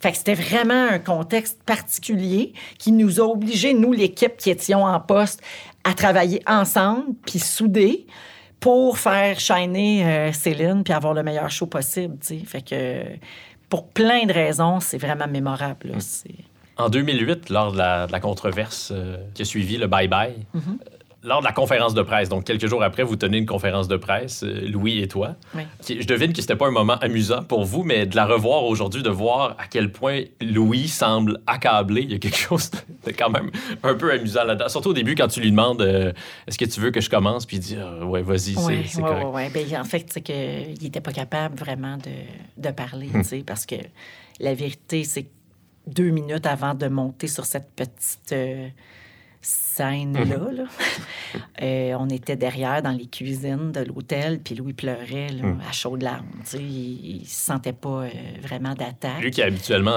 tellement en moyen, euh, là, il a vraiment l'air, il a l'air littéralement sans mots. Ouais, Mais tu dis donc. parce qu'il se sentait responsable. Mais tu de dis au, début de la conférence de presse que vous n'étiez pas accompagné par une équipe de, de gestion de crise. Non. Est-ce que c'est vrai, ça? Ben oui, c'est vrai. Pourquoi j'aurais dit ça? Non, je sais pas, mais ça m'apparaît ahurissant quand même que vous n'ayez pas fait appel à une équipe de ce genre-là pour euh, gérer cette crise-là. Ça apparaît aussi encore un, un peu ridicule que ça a pris euh, cette ampleur-là. Même si on avait sans doute des choses à vous reprocher, mais... Oui, il y avait des reproches Oui. euh, qui étaient justifiés. Oui. Puis, euh, tu sais, je pense qu'on s'est bien expliqué là-dessus. Oui, oui. Puis, on a vraiment pris la leçon. Puis, on, tu sais, on, on, on assume tout ça aujourd'hui, là, tu sais. Puis, on, c'est des erreurs qu'on referait pas. Puis, bon, tu sais, si on pouvait revenir en arrière, si on pouvait prendre plan B. Mais oui, effectivement, c'est vrai qu'on aurait pu, mettons, nous adresser ces reproches sans que ça devienne euh, Un aussi psychodrame national. gigantesque, Ouais. effectivement. Mais bon, euh, évidemment, c'est pas nous qui avons décidé de l'ampleur que ça a pris. Puis nous, on a fait euh, ce qu'il fallait faire, je pense, là, euh, à l'époque. Mais c'est pour ça que Louis a l'air euh, si accablé. Puis je comprends ce que tu veux dire. Quand tu le regardes avec... ça fait quoi, là? Ça fait 13 ans, Ouais. presque 14, tu sais. Quand tu le regardes avec tout ce recul-là aujourd'hui, tu fais comme tabarouette, voyons donc. Tu vas t'en sortir, Louis, ça va être Ben correct. oui, tu sais, c'est ça, capote pas. Mais, mais encore à ce jour, pour lui, moi, ça va, j'ai fait la paix. Lui, c'est un, pour lui, c'est un sujet sensible. C'est vraiment une zone où il n'aime pas aller parce que, justement, euh, ça a été vraiment, vraiment souffrant, vraiment dur pour lui. Tu sais, Louis, c'est quelqu'un qui se sent constamment responsable de tout le monde et de toutes les situations, qui veut tout régler, qui veut tout gérer, qui est orgueilleux. Alors là, là c'est venu... euh, c'est venu jouer dans toutes, toutes, toutes, toutes, toutes euh, ses bébites. En fait, lui, ce qu'il dit tout le temps, c'est évidemment qu'il se sentait mal puis qu'il regrettait, puis c'est pour ça qu'on s'est excusé, puis tout ça, tu sais, mais c'est parce qu'il y avait l'impression que moi, j'étais comme son diamant, mettons, là, tu sais. C'était, nouveau aussi, là, qu'on travaillait ensemble, puis qu'il il commençait un petit peu à, g- à m'aider à gérer mes affaires, puis il avait écrit le bye-bye, il avait, tu sais... Donc, c'était comme s'il y avait un diamant dans les mains, puis qu'il il l'avait scrappé. C'était comme ça qu'il se sentait. C'était plus pour moi. Il avait peur du dommage qu'il m'avait causé à moi, professionnellement. C'était, ça. t'en es bien sorti, finalement. Oui, oui, oui, quand même. Je pense que, tu sais, quand on est bien intentionné, puis quand on est humble, puis quand on accepte euh, les erreurs, puis qu'on les reconnaît, tu sais, je pense qu'on peut s'en sortir. Là. Voilà. Mais pourquoi est-ce que vous n'aviez pas fait appel à une équipe de gestion de crise? Je reviens à ça, mais ça m'apparaît vraiment étonnant. Aujourd'hui, euh, une personnalité connue vivrait euh, quelque chose de moins grave que ça, puis ferait appel à une équipe euh, immense euh, immédiatement. Parce qu'on a toujours aimé mieux rester dans la vérité. On va dire les choses. Moi, ça t'a choqué là, que je te demande, est-ce que c'est vrai, ça, ce que tu disais dans la conférence de Ça presse? m'a pas choqué. Non, mais... mais- mais, j'ai été étonnée de ta pas ça? question. Non, c'est pas ça. C'est que j'ai été étonnée parce que pourquoi j'aurais menti? Ben, pour donner l'impression que là, je parle du cœur, comme une espèce de- d'effet d'effet théâtral. là. Ah ouais, mais arc, je veux pas être de ce monde-là. fait que là, toi, toi, dans ta tête, là, tu pensais qu'on s'était assis avec une firme de gestion de crise, puis qu'on avait écrit un discours qui commençait par on va dire que vous n'êtes pas avec une équipe, comme ça, vous allez avoir l'air plus Ben, sincère. Il y a des gens qui font ça aujourd'hui, en tout cas. Mais ça Je m'écoeure. te- Je te soupçonnais pas vraiment, en réalité, d'avoir fait ça, mais je Non, posais non, la tu question. juste avoir la réponse. Ben oui, tu c'est ça. comprends? là, Toutes les questions se posent. Mais non, en fait. Puis c'était pour ça, tu sais. On voulait vraiment pas aller là parce qu'on se disait, regarde, on on n'a pas euh, à se cacher de rien, tu sais. Engager une, une équipe de gestion de crise, une firme de relations publiques. Je comprends là, que dans certaines situations, ce soit nécessaire. Je, je comprends très bien. Mais dans le cas du Bye Bye 2008, c'était pas nécessaire. On n'avait rien fait de mal intentionné. On n'avait rien à cacher. On avait juste à dire la vérité. Hey, gang, on s'est trompé, puis on s'est mal fait comprendre. On s'excuse. C'était pas ça, pas en tout le but. On reconnaît que ça vous a choqué, que ça vous a dérangé. On n'aurait pas dû faire ça. Fin de l'histoire. Pas nécessaire de demander à un spécialiste comment dire ça. Ah, tu peux sortir des plus belles phrases, là, tu sais. Ouais, mais j'aime mieux quand c'est vrai puis que ça vient du cœur. Oui, tu sais. on l'aurait flairé de toute façon si ça avait été scripté par, Probablement. par quelqu'un d'autre. Probablement.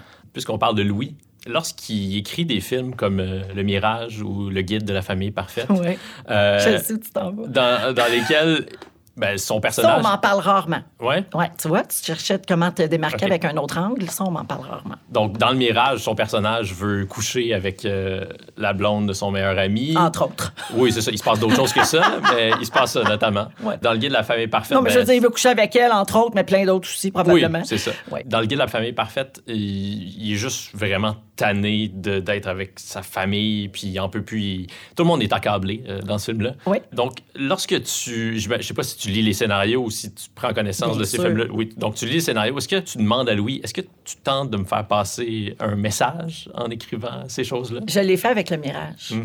Parce que je lis plusieurs versions de scénarios à plusieurs étapes. Tu sais, mettons qu'il fait, je sais pas, là, 18 versions pour un film. Moi, je vais peut-être le lire à trois moments pour voir. euh, des fois, il me dit Hey, J'aimerais ça que tu vois comment ça a évolué, j'ai changé des trucs. Puis à un moment donné, dans la lecture du Mirage, ça me rentrait tellement dedans. Puis en, tout. euh, sans aucun parti pris, je trouve vraiment que c'est un bon film. Je trouve que c'est un film qui dit des choses importantes. Puis ça m'a vraiment rentré dedans. Alors, je lui ai demandé. J'ai dit, est-ce que tu es malheureux? Est-ce que tu regrettes certains choix de vie? Voudrais-tu que qu'on en parle? Puis qu'on qu'on prenne des décisions en conséquence? Puis il me dit, hey, pas en tout, voyons donc, ça n'a pas rapport, tu sais, c'est basé sur... Puis moi, je sais à qui puis à quoi il pense quand il écrit. Fait qu'il m'a rappelé, mais non, tu sais, c'est un tel. Tu Ah. te rappelles, c'est quand un tel m'a raconté ça, puis tout ça, tatata, tu sais. Mais ça donne quand même des super belles discussions. Vraiment le fun, parce que c'est pas dans un contexte de conflit. Moi, je suggère à tout le monde d'avoir des discussions Oui. de fond, pas dans un contexte de conflit. Parce que là, il n'y a rien qui va se régler. tu sais. Fait que quand tu es calme puis que ça va bien, puis tu parles d'une œuvre, ça peut aider à, à t'amener sur des pistes plus délicates puis à, à discuter de choses vraiment importantes. Fait que Même oui, si l'œuvre a été eu- écrite par, euh, par son époux. là. oui, absolument, absolument. Mais tu sais, c'est vraiment cute. Puis là, je, je vais avoir l'air de me vanter, mais c'est vraiment pas ça, là, parce que tu me demandes de te parler de ça. Louis, il me remercie souvent de le laisser créer en toute liberté. Je pense que pour lui, ça, c'est précieux dans notre relation. Je le censure jamais. Je l'empêche jamais de rien. Jamais, jamais. De dire ce qu'il veut, de jouer ce qu'il veut, de jouer avec qui il veut. Jamais je l'ai empêché de rien. Jamais j'y ai mis des bâtons dans les roues. Je me suis adaptée rapidement dans notre... Ça fait 20 ans qu'on est ensemble. À nos débuts, il a fallu que je m'adapte un peu. C'était la première fois que j'étais avec euh, un acteur qui jouait avec une blonde, une, euh, tu sais, des, des- Il va embrasser d'autres il, filles. il embrassait des filles, tout ça, tu sais. Quand j'étais, avant, j'étais avec Patrick Huard, puis on a, le temps où on a été ensemble, ça s'est pas vraiment produit, ça. Il a embrassé Roy Dupuis, peut-être, mais... Non, c'était avant moi, ça, j'en suis, c'était avant moi. Tu sais, genre, il faisait les boys, tu sais, Oui. fait que ça avait comme pas rapport. Donc, j'avais pas eu vraiment à vivre ça. Donc, quand j'ai connu Louis, rapidement, il a commencé à faire trois fois rien. Julie Perrault jouait Mm. sa blonde dans cette série-là. Qui n'est pas un pichou. Julie qui est belle, qui est talentueuse, qui est lumineuse, qui est drôle, qui est, tu sais, qui est- c'est vraiment quelqu'un de le fun à côtoyer. Puis il avait développé quand même une super belle complicité rapidement. Fait qu'au début, en toute franchise, il a fallu que je m'adapte. Cet été-là, là, le premier été de Trois fois rien, j'étais enceinte de notre enfant aussi. Donc les hormones et euh, le surpoids faisant leur œuvre, je me sentais pas à mon top, là, tu sais, pour euh, vivre avec un gars qui frenchait Julie Perrault tous les jours sur un plateau. Puis lui, il commençait à tourner. Fait qu'il était vraiment dans Hey, c'est le fun, on reste le jeudi pour une bière après le tournage. Puis il y avait hâte au rap party. Puis, Tu sais, on était comme dans. On apprivoisait tout ça, les deux ensemble. Fait qu'au début, j'étais pas euh, l'enfer, mais je questionnais plus certaines choses. J'étais plus insécure. Là, 20 ans plus tard, là, pas pantoute. J- Il, a carte blanche et toute ma confiance. Puisque tu parles de, de grossesse, là, le selfie avec l'infirmière après l'accouchement de Raphaël. donc qui est euh, la cadette euh, Oui. des Cloutier-Morissette, avec une infirmière. Donc après une césarienne même, Oui. j'en reviens pas. Là, tu vas me demander si tu verrais ça. Non, mais... ça n'a aucun sens. Mais c'est vrai, vrai, vrai. Puis je veux préciser que je n'en veux pas à cette infirmière. Pas du tout. Parce que quand je le raconte, je voudrais pas que les gens pensent que j'y chie sa tête. Parce que ça n'a pas rapport. Mais Puis moi, je veux préciser que ça se fait pas. là. Non, non, on s'entend. Mais c'était tellement pas mal intentionné de sa part. Elle était juste contente, tu sais. Puis moi, il y a quelque chose dans ça qui me touche. Elle était tellement... Non, mais pense Même après une césarienne. Ben oui, elle était tellement contente de me voir parce que, bon, pour que les gens comprennent, quand j'ai eu Raphaël, j'ai eu une césarienne et ensuite dans la salle de réveil, entre guillemets, même si je dormais pas, il faut qu'il t'amène pour prendre tes signes vitaux, puis il faut que tu dégèles, tu sais, tranquillement. Donc, il il te surveille de plus près. Et l'infirmière qui était en charge de moi à ce moment-là m'a demandé, le petit rideau fermé, ça te dérange-tu si on prend une photo? Je t'aime tellement. Puis j'ai dit oui. Puis on a pris la photo. Puis là, je pense qu'après, elle l'a montré à une collègue. Et cette collègue l'a dit à leur patron. Et la direction de l'hôpital l'a su et ils sont venus s'excuser. Puis ils m'ont dit qu'elle avait été réprimandée, tout ça. Puis pour vrai, au lieu de faire comme, bon, tu sais, j'ai eu de la peine. Puis là, je venais d'accoucher, puis j'étais pleine d'hormones, fait que j'ai pleuré. Puis j'ai dit, je voulais pas ça, je voulais pas qu'elle se fasse chicaner, elle va penser que c'était moi. Lui avez-vous dit que c'est pas moi, je me suis pas plaint, tu sais. C'était pour moi, là, c'était plus important qu'elle sache que ça m'avait pas choqué que la photo elle-même, tu sais. C'est ça, là. Ne pas vouloir déplaire Mais à ce point. ce souci-là de ce que les gens pensent de toi, il, Ouais. il t'habite encore. Ben oui, puis c'est ça là, que je te disais tantôt. J'essaie de m'en défaire, j'essaie de m'en détacher, mais je fais pas un métier pour ça. Je fais pas un métier où je peux me foutre 100 du temps de ce que le monde pense de moi. Je, je, je travaillerai plus, j'avancerai pas. Tu sais, c'est important. Si je m'en sac de ce que le monde pense, ben je, je vais faire complètement à ma tête sans me soucier de mon diffuseur puis des codes d'écoute. Puis là, je vais perdre ma job. Puis là, je vais animer dans mon sous-sol. Fait que je peux pas m'en foutre complètement. C'est la deuxième fois qu'on se parle, euh, Véronique. La première fois, c'était euh, au téléphone Oui. au sujet de notre ami Matt Duff. Oui, Euh, c'était pendant que tu participais à son show pendant Virus. la pandémie, oui. Oui, et voilà. Pourquoi est-ce que tu avais accepté à ce moment-là de, de participer? euh, je pense qu'il te l'a pas vraiment demandé, ou Non. du moins. Ça s'est fait un peu. Oui, euh, naturellement. Oui, oui, vraiment très naturellement, tout ça. euh, ben, j'ai dit. La première fois qu'il me l'a demandé, j'ai dit oui parce que je trouvais ça. Je trouve Mathieu drôle, je le trouve divertissant, mes enfants l'aimaient bien. C'est une chose de le faire une fois, mais là, de le faire euh, tous les soirs. On a fait les 50 soirs Ouais. ensemble du coronavirus pendant le confinement euh, J'imagine que ton cachet n'était pas substantiel. Mais j'avais zéro dollar. C'était vraiment, euh, vraiment juste pour le plaisir. Mais moi, j'aime ça faire ces affaires-là.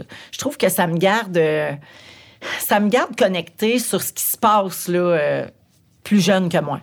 Hmm. Tu sais, moi, quand même, j'approche de la cinquantaine.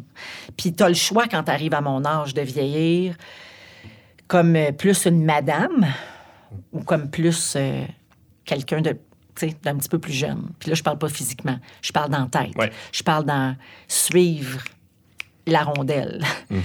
Qu'est-ce qui se passe? Qu'est-ce qui est hot? Qu'est-ce qui est pas hot? C'est quoi les nouveaux trends? Sans les faire nécessairement. J'ai un compte TikTok, puis j'en ai fait un pendant le confinement, puis après ça, je trouvais que c'était trop d'ouvrage. Mais je vais sur TikTok tous les jours. Je les vois, les trends, dans guillemets, les tendances, c'est quoi les chansons populaires, c'est quoi les... Je veux être capable de jaser avec mes ados, puis ma plus jeune. Puis à la radio, je vais être capable de parler de ce qui se passe. Donc, j'essaye de suivre un peu tout ça. Puis faire des lives Instagram avec Mathieu Dufour, pour moi, ça s'inscrit dans ce, dans ce mouvement-là, dans ce désir-là. Comme avoir des fantastiques autour de la table. Oui, ton émission de radio. De- oui, exactement, de tous les horizons, dont des plus jeunes, des humoristes plus jeunes, comme Pierre-Yves Desmarais, puis Arnaud Soli, puis Guillaume Pinault, qui me gardent plus comme dans l'air du temps. C'est important, ça, parce que sinon, on peut se faire dépasser bien vite. Est-ce que tu en as vu beaucoup, des gens mal vieillir dans ce métier-là que tu pratiques? Je dirais pas mal vieillir. Louis, il me dit souvent Hey, c'est fou comment notre métier a tendance à nous garder plus jeunes. Comme dans tous les sens du terme. C'est vrai que tu m'as dit, j'arrive à 50 ans, puis j'ai j'ai de la difficulté à le croire. là. Mais tu sais, je suis pas rendue encore. J'ai presque 47. Mais quand même, je suis plus proche du 50 que du 40. Mais mon chum, il me dit souvent ça. Tu sais, moi, j'anime une émission, première fois, où on est euh, dans le passé des invités, puis souvent, on va faire revenir des gens de leur passé. Puis euh, on le voit, euh, puis c'est zéro euh, méprisant pour ces gens-là. là. C'est juste qu'on le voit qu'il y a un y a un clivage entre vieillir à la télé puis vieillir dans la vie. Puis je parle pas de rides, là, je parle pas de botox. Je parle de comment on s'habille, euh, qu'est-ce qu'on connaît, qu'est-ce qu'on suit ou pas. Il y a une différence. Je pense que le, le milieu des communications, puis ça s'applique pas juste aux gens qui sont à l'écran ou au micro, là, je pense que ça s'applique à notre milieu en général. Ça fait ça. On est plus au courant de comment la société euh, évolue. Puis on dirait qu'on on a le pied sur le frein. tu sais. On veut pas vieillir trop vite. On veut rester dans la gang des jeunes. On veut pas se faire tasser dans le coin. Puis je trouve que ça paraît. Puis est-ce que c'est juste sain, ça, ou il y a quelque chose de, de peut-être un peu malsain là-dedans? Ben, comme tout, je pense que c'est malsain quand ça devient trop. Là, Quand tu refuses catégoriquement d'avoir ton âge. On a quelques visages en tête. Oui, puis la génération à laquelle tu appartiens aussi, là, à un moment donné, euh, tu peux pas faire semblant que tu as 32 quand tu as 47. Là. Fait que, moi, j'essaie, en tout cas, moi, j'essaie de le vivre avec beaucoup d'humour. Des journées, je me sens bien ma tante, bien dépassée, puis je le dis, je le verbalise, j'en fais des blagues. Au Fantastique, on fait des jokes là-dessus. Tu sais, j'ai beaucoup surfé sur ma ménopause, tu sais. Puis- J'ai surfé sur ma ménopause. j'ai surfé sur ma ménopause volontairement. Tu sais, bon, j'ai fait un projet télé important, je crois, mais j'ai fait beaucoup Oui. de gags sur ma ménopause, ma sécheresse, nomme-les, là, tu sais. Puis, Vautier en vient pas encore. là. ouais, de la sécheresse Oui. euh, vaginale, ouais. Mais euh, je le comprends, je le comprends, c'est pas quelque chose qu'on entend souvent. Mais tu sais, donc je préfère, moi, le vivre comme ça. On dirait que ça aide à accepter, puis ça... Moi, je vais toujours au devant des coups, tu sais. Je pense que ça aussi, ça aide à rester plus jeune, à faire comme, hey, la gang, je le sais, là, ce que vous dites. Tu sais, aller au devant du gag, au devant de. On revient à la présomption puis à ce que les autres pensent. Ouais. Tu sais. Je vais faire le gag avant que tu le fasses. Mm. C'est un peu ça. Lorsque tu es entré dans les bureaux des, des patrons de Radio-Canada pour euh, leur présenter le projet de, de l'automéno, Oui. il n'était pas tout à fait convaincu parce qu'on peut avoir l'impression que toi, t'entres dans les bureaux à Radio-Canada, tu dis je vais faire ça, Ben puis qu'on te ça signe un chèque en blanc, vas-y. Ça marche pas de même. C'est pas de tout de même. Mais euh, ouais, l'automéno, c'était vraiment mon souhait, c'était mon désir, c'était mon idée. C'est vraiment moi qui avais envie de faire ça. Puis je le sentais très, très fort parce que comme j'avais les deux pieds dedans, je me disais, ben ça va être complètement incarné. Puis euh, je pense qu'on peut juste faire du bon avec quelque chose qui est aussi senti, tu sais. Puis je sentais que ça allait faire du bien à beaucoup, beaucoup, beaucoup de gens.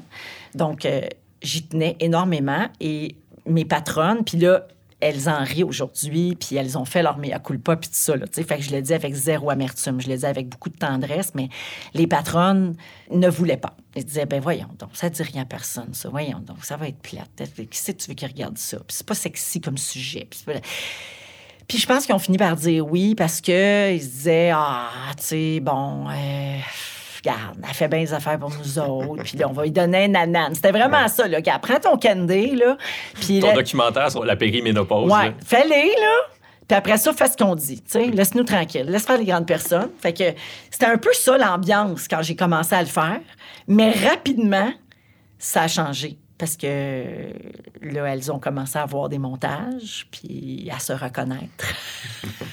parce que c'est ça que ça fait, l'automéno. Ça fait que tu te reconnais ou tu reconnais une femme que tu connais. Puis euh, finalement, euh, elles m'ont donné raison et euh, les visionnements m'ont donné raison, surtout.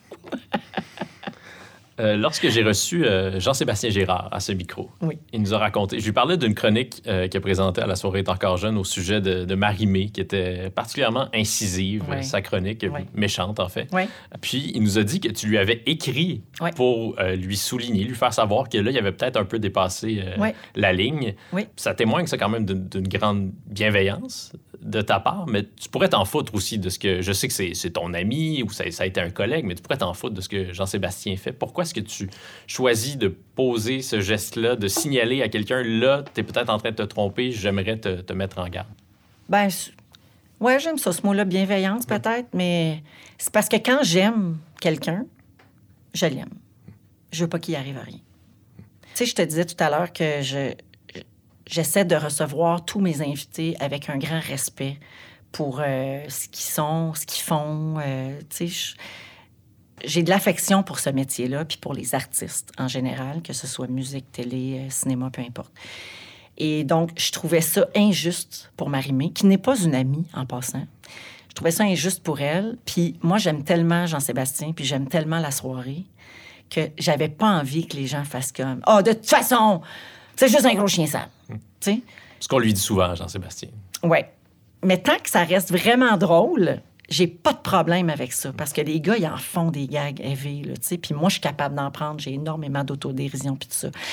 Mais quand on sent derrière que ça manque d'une petite couche d'affection, là, je trouve que ça fait plus mal. Fait que je m'étais permise, puis tu sais, c'est drôle qu'il t'ait parlé de ça, je le savais pas. Mais, sais, c'est toujours risqué de faire ça, là, de dire à quelqu'un, hey, je pense que. Il aurait pu te répondre, mêle-toi tes affaires. ben, il aurait pu dire, mange de la merde, tu sais, euh, carrément, parce que c'est pas de mes affaires au, au final. Mais je trouve ça le fun qu'on puisse, avec nos collègues, sais, c'est pas tout le monde avec qui on a une relation comme ça, là, mais Jean-Sébastien, je le connais assez, puis on a fait le Vietnam ensemble. fait que, tu sais, je, je le connais, puis j'ai assez d'affection pour lui. c'est Bah, ça, le ouais, Vietnam. votre beau- le Vietnam, c'est votre beau programme. Ou Compostelle, appelle ça comme tu veux. Donc, je pense que j'ai cette relation-là avec lui, où je suis capable de lui dire, hey, je pense que là, euh, c'était moins ça. tu sais. C'est le fun de pouvoir échanger avec nos collègues. Puis on apprend des expériences des autres aussi, puis la perception des gens. Tu sais, je pense que ça avait été mal reçu aussi. Oui. Pe- Peut-être pas par les fans finis de la soirée, mais, mais j'avais senti, moi, un genre de Ah non, pas ça. Marie-Mé a raconté en entrevue par la suite qu'elle avait été très blessée par, par ce Oui, je pense qu'elle elle a été très ébranlée euh, par ça. Mais c'est parce que ça, c'était comme une charge, ce qu'il n'a pas l'habitude de faire. Là, Jean-Sébastien va être très content que je revienne sur ce moment marquant de sa carrière. Ah, ça toi. va sûrement lui faire plaisir qu'on reparle de la fois où il a été trop méchant. Il va Il, pouvoir est tellement faire- sensible. Il va pouvoir faire 20 minutes avec ça à la soirée. Je suis en train de lui donner du contenu, ça va l'aider. Bon, j'ai l'impression qu'on aurait pu faire euh, 4, 5 heures, 6 heures, comme un bloc euh, à l'époque, un bloc d'animation à. Musique Plus. Oui. Mais je dois te libérer, Véronique. Ah, libérer le trésor. Ah, comme mon chantait, Dieu, regardons, c'est fin comme Michel chantait. Michel. Ben merci, euh, Dominique, ça m'a fait grand plaisir. Il faut que je te pose une dernière question avant de, de te laisser partir. Deviens-tu ce que tu as voulu? Ah oui, plus même. Ouais? Oui, absolument. J'ai dépassé. Si l'objectif c'était d'être connu, euh, on peut dire que c'est un objectif Ouais, atteint. ça c'est coché. cocher, Ça c'est coché, mais euh, j'ai fait plus que, mes plus grands rêves. C'est quand même une chance euh, inouïe T'as même animé la tête de l'emploi, qui, comme on le sait maintenant, c'était de shit. de shit. Merci, Véronique. Merci à toi.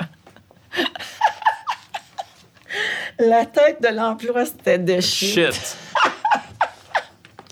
Wow! Oui,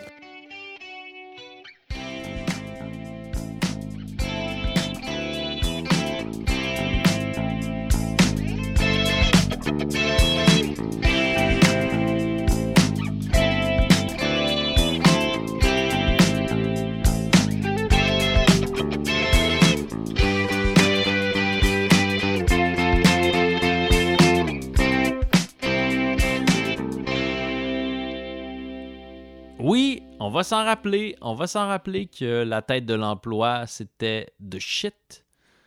On va aussi se rappeler des quatre accords Toltec. Je m'en rappeler, moi, parce que j'ai euh, le plaisir de tenir entre mes mains un exemplaire du livre Les quatre accords Toltec, la voie de la liberté personnelle. C'est un cadeau que m'a euh, offert mon ami réalisateur Jean-Michel Berthiaume. Il a trouvé ça dans un croque-livre. C'est mon nouveau livre de chevet et ça me permet, ce livre que je tiens entre mes mains présentement, de vous les lire, de vous les partager, les quatre accords Toltec. Alors ça va comme suit. Le premier, que votre parole soit impeccable.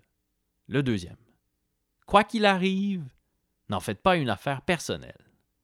Le troisième, ne faites pas de suppositions. Et le dernier, le quatrième, faites toujours de votre mieux. Merci. Merci à Véronique Loutier de m'avoir fait découvrir les accords Toltec. Merci surtout à Véro pour sa grande générosité. Vous pouvez l'entendre du lundi au jeudi dès 16h sur les ondes de Rouge FM à la barre de Véronique et les Fantastiques. Et si vous avez aimé cet épisode, n'hésitez surtout pas à nous laisser une bonne note ou un commentaire sur Apple Podcast. C'est le meilleur moyen de contribuer au rayonnement de ce balado. Deviens-tu ce que tu as voulu et réalisé? Par Jean-Michel Berthiaume. Merci à Anatole pour la chanson thème, à Jean-Guillaume Blais pour l'identité visuelle et à Vincent Blain du studio Madame Wood. Je m'appelle Dominique Tardif, je suis le Joselito de la balado. Je vous donne rendez-vous la semaine prochaine et je vous souhaite d'ici là de devenir ce que vous voulez.